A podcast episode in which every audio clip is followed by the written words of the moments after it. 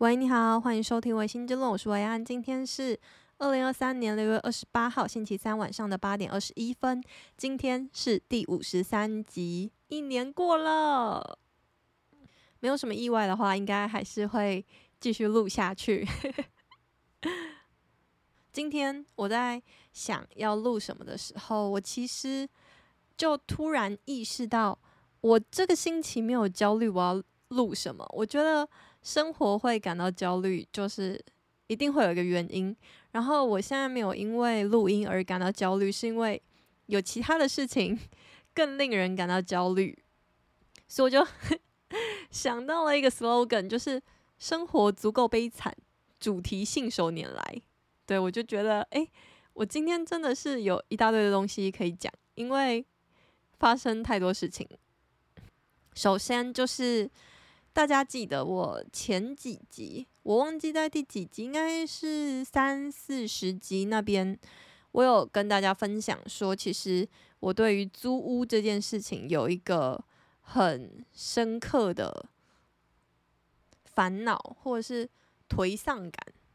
但就是那时候比较多是在讨论预算的问题，然后跟大家报告一下，就是。我下定决心了，我决定提高我的预算，就是 刚好就是公司今年加薪的时候，我刚好有很幸运的被加薪到。我本来不会被加薪，可是不知怎么的，竟然有被加薪。虽然加薪的幅度不高，可是就是我就把它当做是多的，然后就把它拿来支出在我的房屋的预算上面，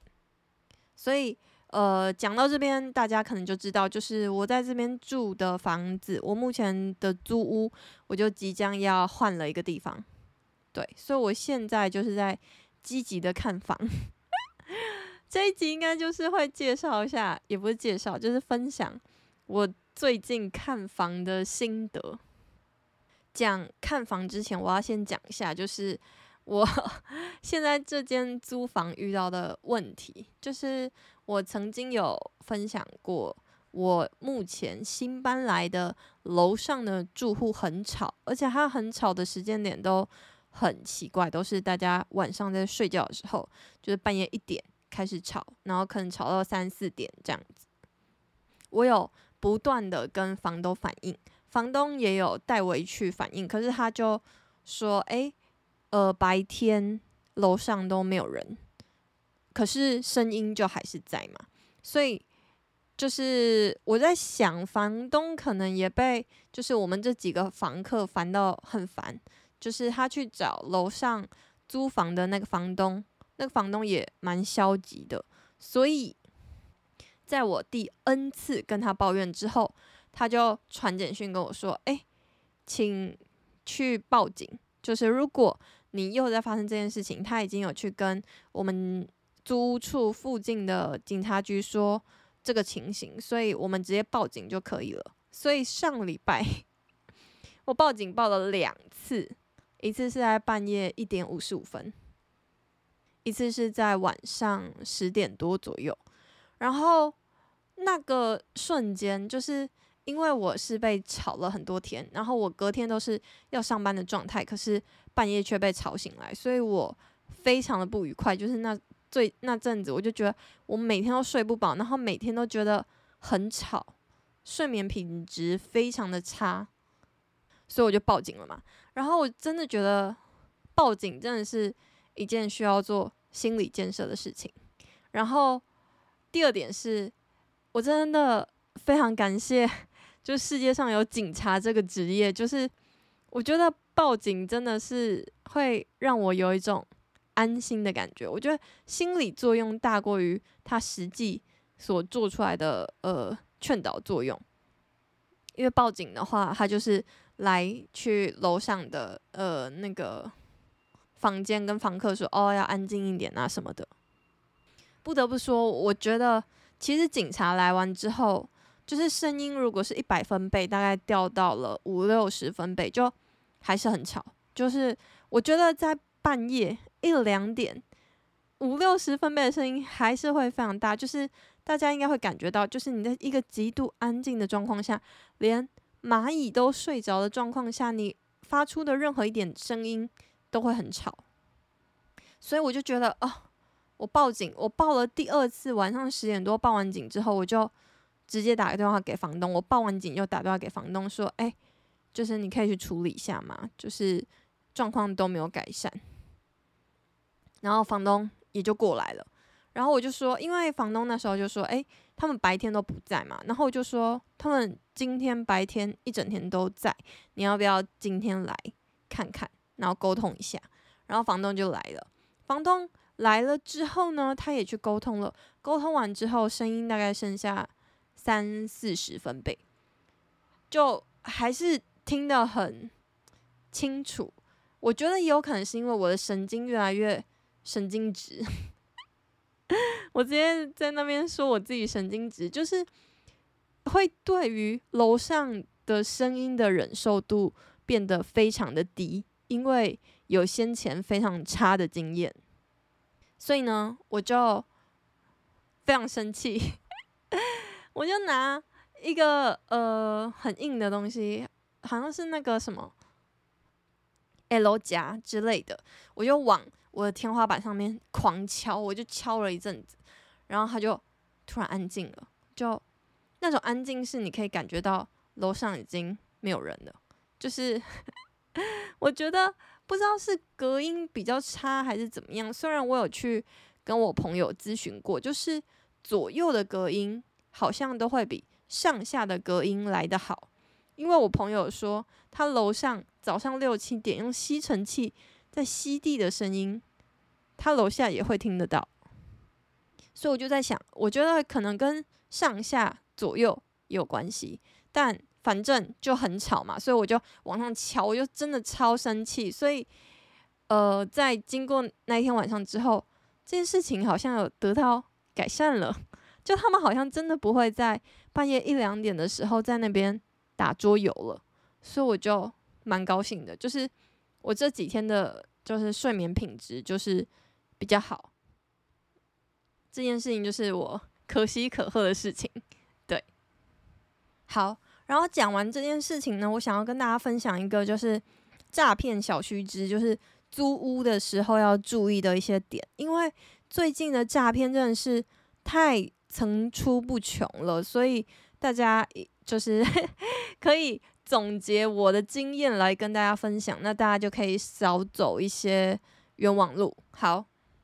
那我首先要说的是五九一上面的，就是五九一上面其实是我最推荐的，就是你要找房的话，其实我还是觉得脸书的找房就是碰运气就好，然后你主要的找房的战场可能还是要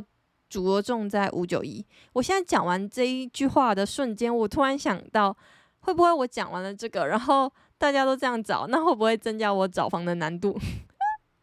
突然一个很自私的想法，可是好，我现在已经决定，我就是要就是毫无保留的跟你们分享。对，请笑纳这样。嗯，好，我们回到五九一。所以，如果你在找房的时候，你在五九一要注意的是，现在有很多种就是诈骗或者是房仲去。收中间的佣金，可是你房仲做这件事情，就是回到最原始的状态的话，房仲应该是要得到房东的许可，房东说好，你可以来当我的房仲，然后就是房仲才会东，就是跟房东收钱，还有或者是跟潜在的房客，或者是真正要签约的房客去那个收一个 commission 嘛，就是大概半个月的押租金，算是台湾的公定价。好，那五九一会出现什么情形呢？就是五九一会出现房仲在五九一上面看到了 A 房子，然后 A 房子是房东本人 PO 的，他就直接把所有的讯息接下来，然后再开一个页面，也是一样是 A 房子的页面，可是呢，他留的是房仲的名字，所以假如说你今天先滑到了这个房仲开的这个。页面的话，你就会以为，诶，这个房子是房仲的，你就会去联络房仲，房仲就会带你去看房，然后在当下才会发现，诶，所以你明明可以直接联络房东的，可是你因为联络房仲，所以你就必须去缴这个 commission 的费用，就是所谓半个月的押租金。所以第一点就是要跟大家提醒，就是你去划五九一的时候，如果你设定了一个区域，设定好所有的条件，你看到了 A 房子，你先不要急着联络，你应该要先确认一下，就是。你会不会往下滑几个，你就会看到一模一样的房子，可是他可以联络到的人是房东。我自己在用五九一的话，就是我会选择是房东直接出租的，因为其实我觉得五九一在我一年前找房子或者两年前找房子，跟今年现在这个当下找房子的感觉是，我觉得越来越艰难，然后就是这些赚钱的手法越来越。多元之后，我就觉得找房子的难度，也就是在任何层面上面都去推增了这个难度，我就觉得很唉的这种感觉。好，所以五九一的话，就是要先注意，就是你 PO 的房子，就是不是 不是你 PO 的，是五九一 PO 的房子，有可能是。同一间房子会是有不同的页面，所以要注意。第二点就是五九一，它算是呃一个网站嘛，然后它还算是比较有把关的，是因为它有跟那个 PO 网页的人收钱嘛，所以它去审核房仲的品质这件事情是比较有的。你可以认它有一个勾勾，就是它会给这个房仲打一个勾的话是有认证过的，所以如果它是没有认证过的。没有认证过，通常都会藏在哪里？就是当你可以选择说，诶，你只要看到房东直接出租的房子里面，他们里面就会藏着隐藏的房仲，因为他们就伪装成房仲去租房子，所以这个要注意。好，那接下来就是回到脸书找房子。脸书找房子，我依稀记得我之前好像介绍过，就是有一种。就是这个房仲在五九一上面看到房子，把这个资讯原封不动的搬到脸书，然后自己当成房仲带你去看房，所以他在这个状态下，他就会要求收押租金半个月。所以如果你在呃脸书上面，因为其实脸书的好处就是你常滑，就是。每个人都会常常滑脸书，就是滑的频率应该是比五九一高，因为它是跟社群媒体锁在一起，跟你的朋友圈锁在一起的，所以你自然而然你滑脸书的频率就是会比较高。所以这个房东做了这个搬运的动作之后呢，如果你看到这个房子很喜欢，你要做的第一件事情，应该不是去联络这个房仲，而是去五九一上面看一下有没有一模一样的房源。如果有的话，那就直接联络五九一上面的资讯。而不要去联络脸书上面的那个房仲。好，这是第一点。那第二点就是现在的租屋还有那种诈骗嘛？我记得我的那个差点被租屋诈骗的那个 podcast 的流量好像 挺高的。对，就是我的那种诈骗，我算是很幸运的，就是那个诈骗的人好像。想睡觉了，所以也懒得在那边跟我耗，所以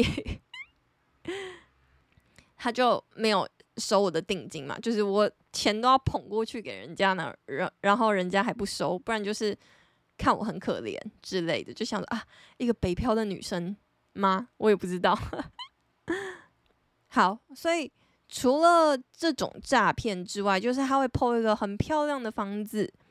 然后很。荒谬的价钱，就是可能两房一厅，然后他却只收你一万九千块。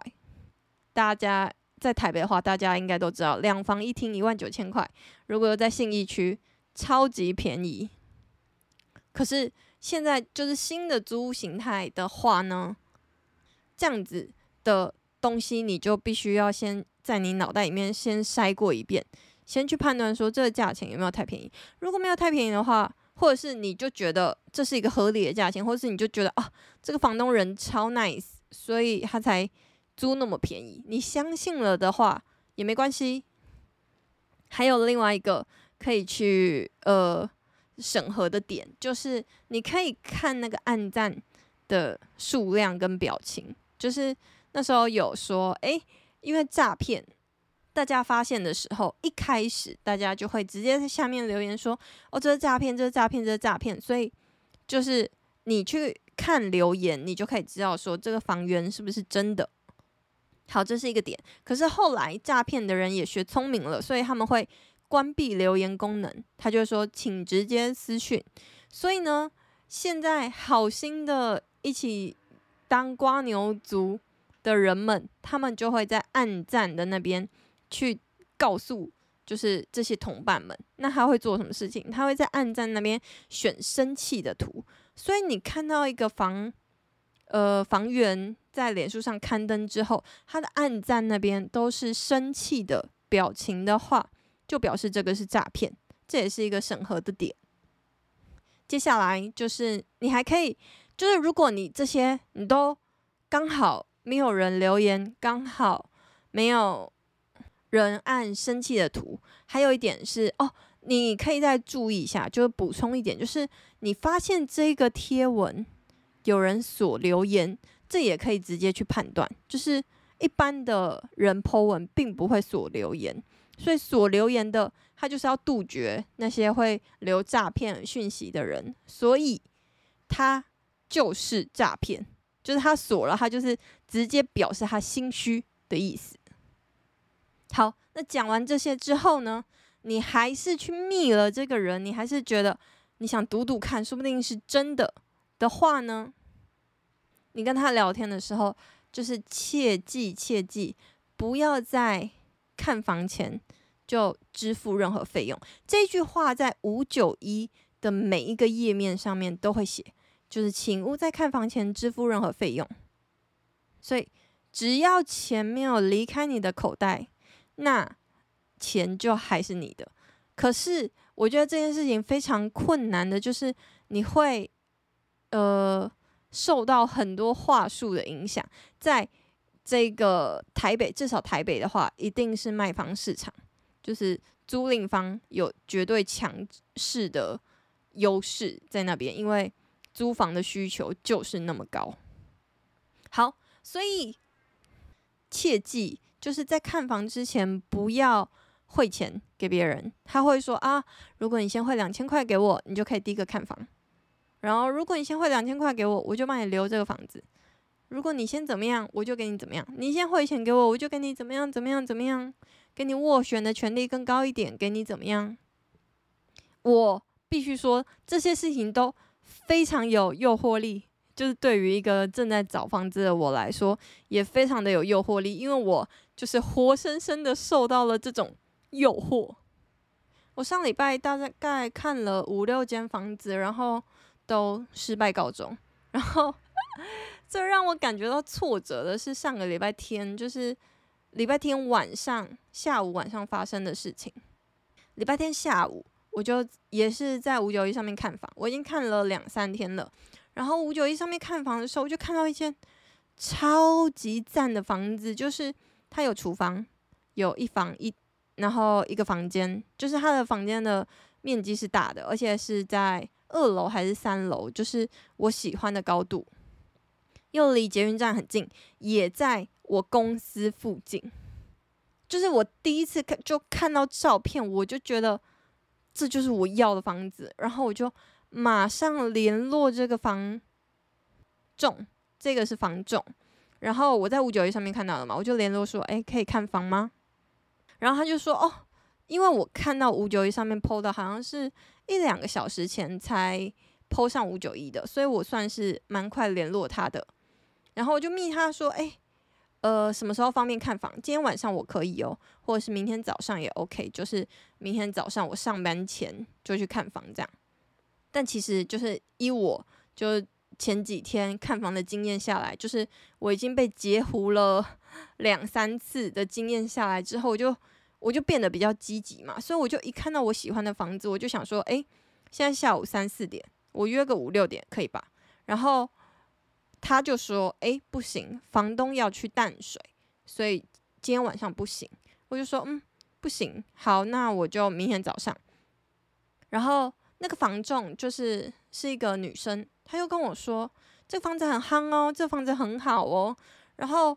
我可以感觉到出来，她不是在讲客套话，因为我确实也知道这个价钱配上这个房子的价值，真的是 CP 值超级高。所以他要说非常夯，我也可以理解。他就说这个房子在上一次出租的时候，就是第一个人看，他就直接下定的，所以。表示说，如果今天这一栋房子在新看房的一轮，我不是第一个的话，我基本上就没机会了吧。所以我才说，哎，我就连上班前去看房这件事情，我也愿意的这种程度。然后决定了之后，我就放下心，我就在这边做我的事情。到晚上八点五十二分，他突然密我说，哎，你要不要来？就是维安，你现在要不要来看房？因为我同事要带另外一个人来看房，我就想，我就晴天霹雳，我想说，啊，我甚至还曲折的得到了这个房东的电话号码，我还致电给他联络，还跟他加赖，跟房东哦，跟房东加赖，跟他确认说，诶，明天早上九点，我是第一个看房的吗？房东跟我说，对。我才很安心的去做其他事情，然后我想说，哎，房东说晚上要去淡水，那要去淡水也没关系，我也不想要逼他，因为我甚至晚上九点我也是 OK 的啊。然后呢，那个房仲就跟我说，哎，我同事要接我湖，他晚上九点十分要去看房，你要不要来？那时候晚上八点五十二分，我得到这个消息，然后他就说，你快点坐计程车来，我就真的坐计程车过去了。坐计程车过去的时候，还不到九点十分。我的房东就帮我打电话，然后打电话给那个房东的时候，那个房东竟然说：“啊，我已经在签约了。”我想说，嗯，现在到底发生了什么事情？就是我完全脑袋一片空白。我想说，就是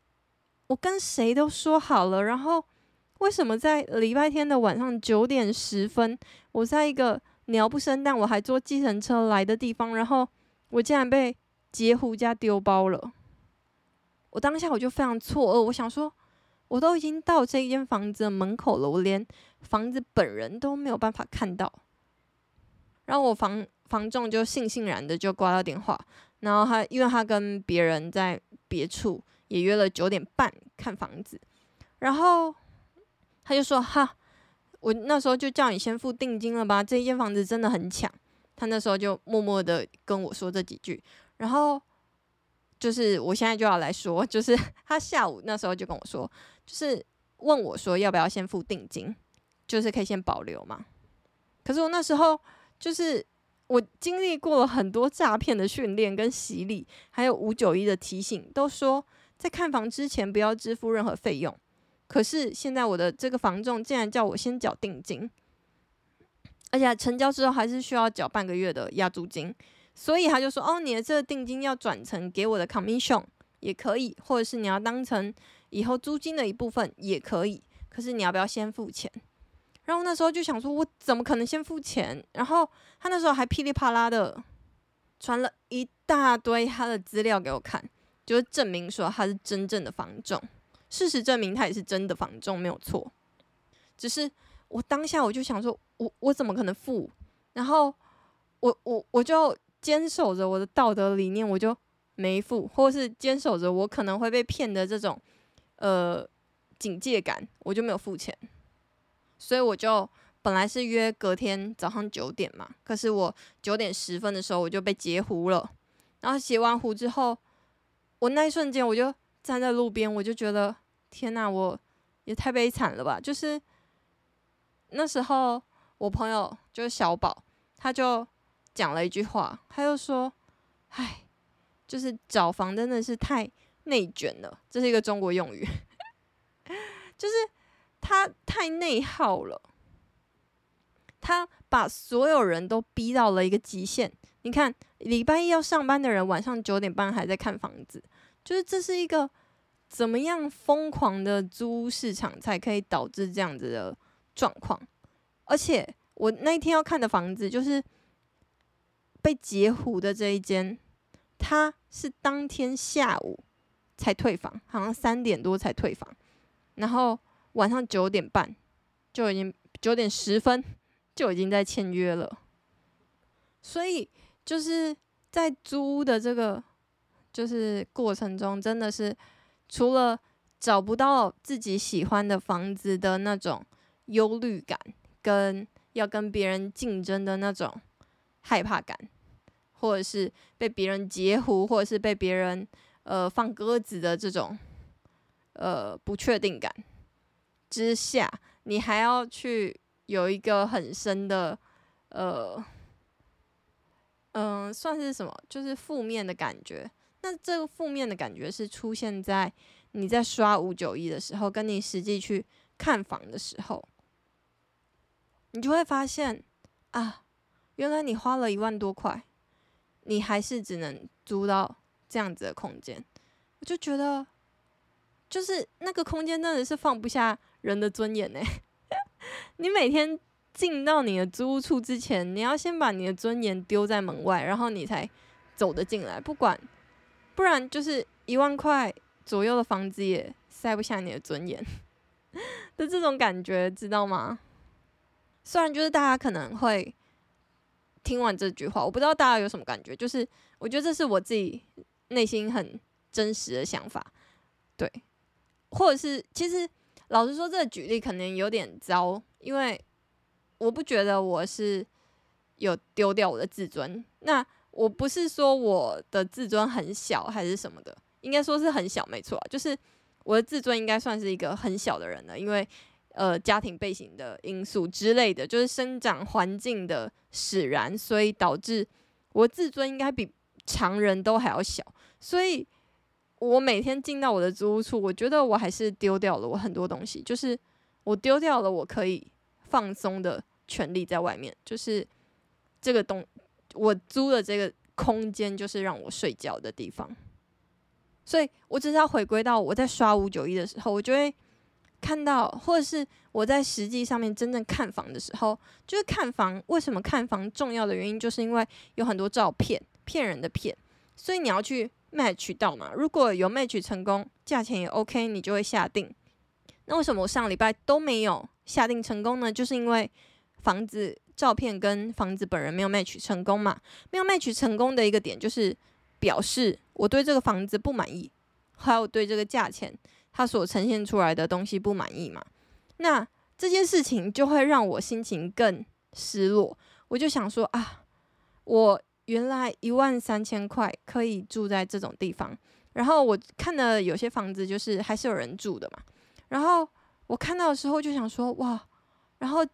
真的也有人住在这里。然后我就觉得，我跟这个我素未蒙见面的这个租这个房间的。女生，我好像一瞬间跟她共情了，就是啊，我们就只能住在这种地方，然后在这种地方生活工作，为了我们觉得很好的一个工作，然后住在这个屋子里面的这种感觉，我就啊，有点失落，对，就是有点失落，想说啊，我我我现在好像真的住不了。那么小的一个地方了，对。听完可能就是会有人很多人就说啊，不喜欢一个环环境你就改变嘛，对。确实就是可以做到这件事情，所以我现在就改变啦，就是我就提高了我的预算嘛，然后为了在台北这个地方可以生活的更快乐一点、更健康一点，所以我自己是觉得我有慢慢的在改变，然后我希望。我这个改变可以让我离我理想的生活更近一点，对，可能就是幅度没有很大，可是还是希望可以这样子慢慢的前进。毕竟我目前觉得我在工作的时间都还是算正面快乐的，好，所以呢，这个就是我上礼拜就是找房记，然后这个找房记呢，应该还是会持续下去。可是，我之前有说过嘛，就是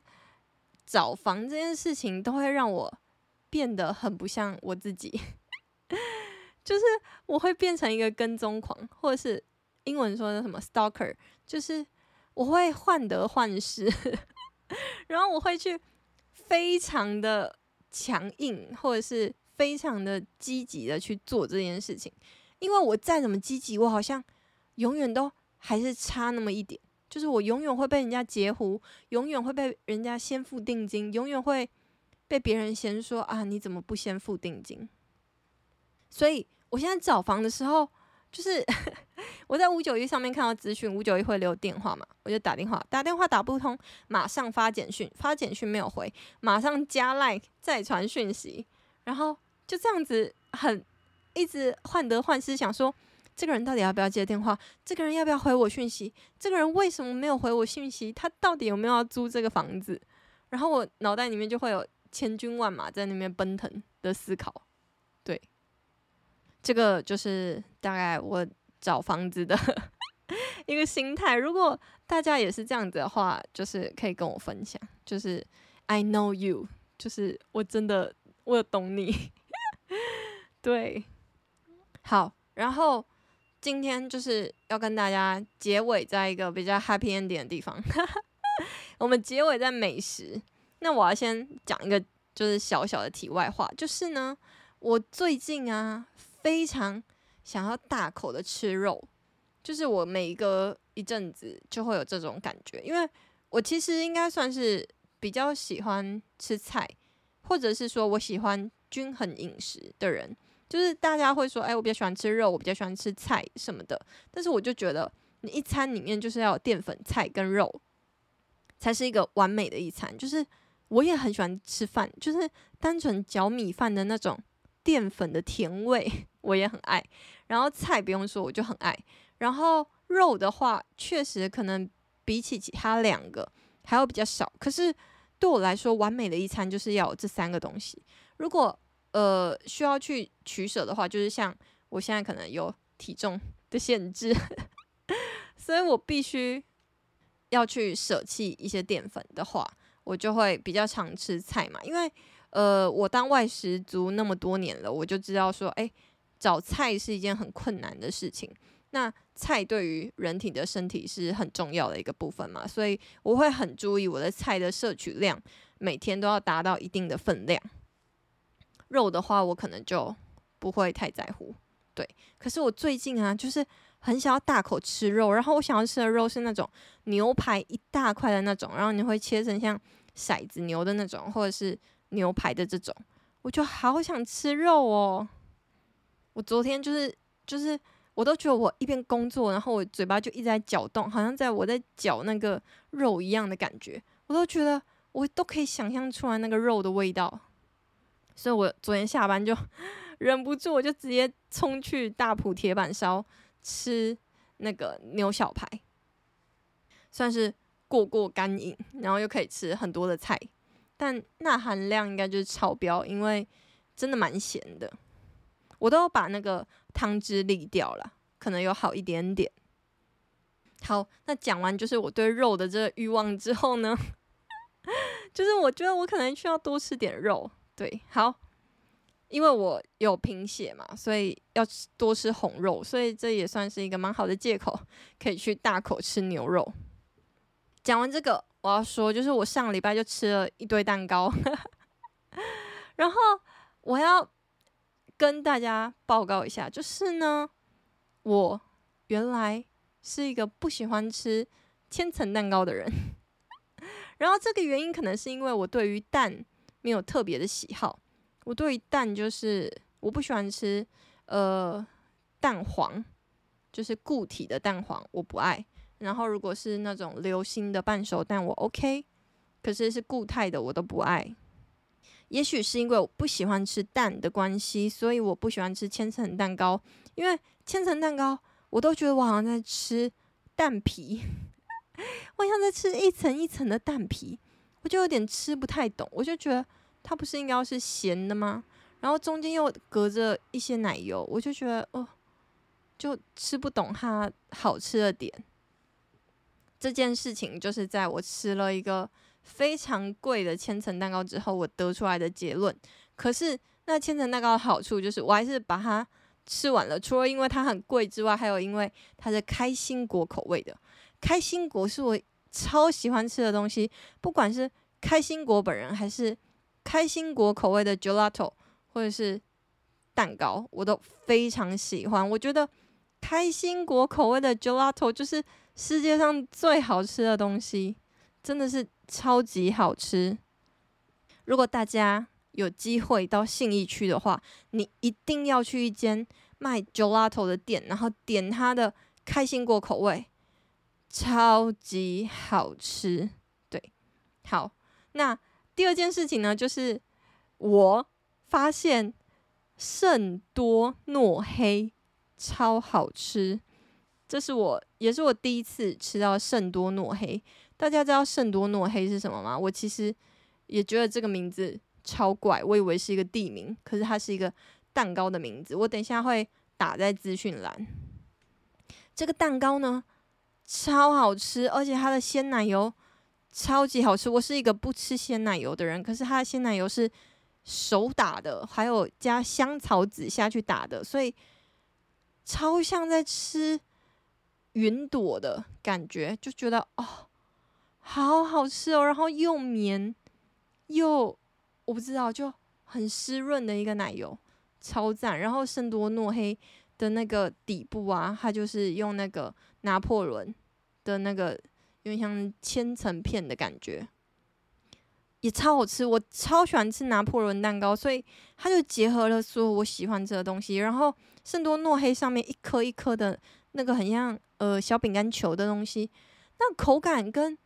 甜度根本就是完美到了。另外一个次元的东西，对，所以我就要在此宣布，就是这辈子可以荣登就是维安蛋糕排行榜的蛋糕，就是 圣多诺黑已经占据了前三名之中的其中一名，对，大概是这样子。好，那今天就停留在这个比较欢乐的结尾，应该有挽回一些吧，就是我跟大家介绍好吃的。冰淇淋跟蛋糕，嗯，好。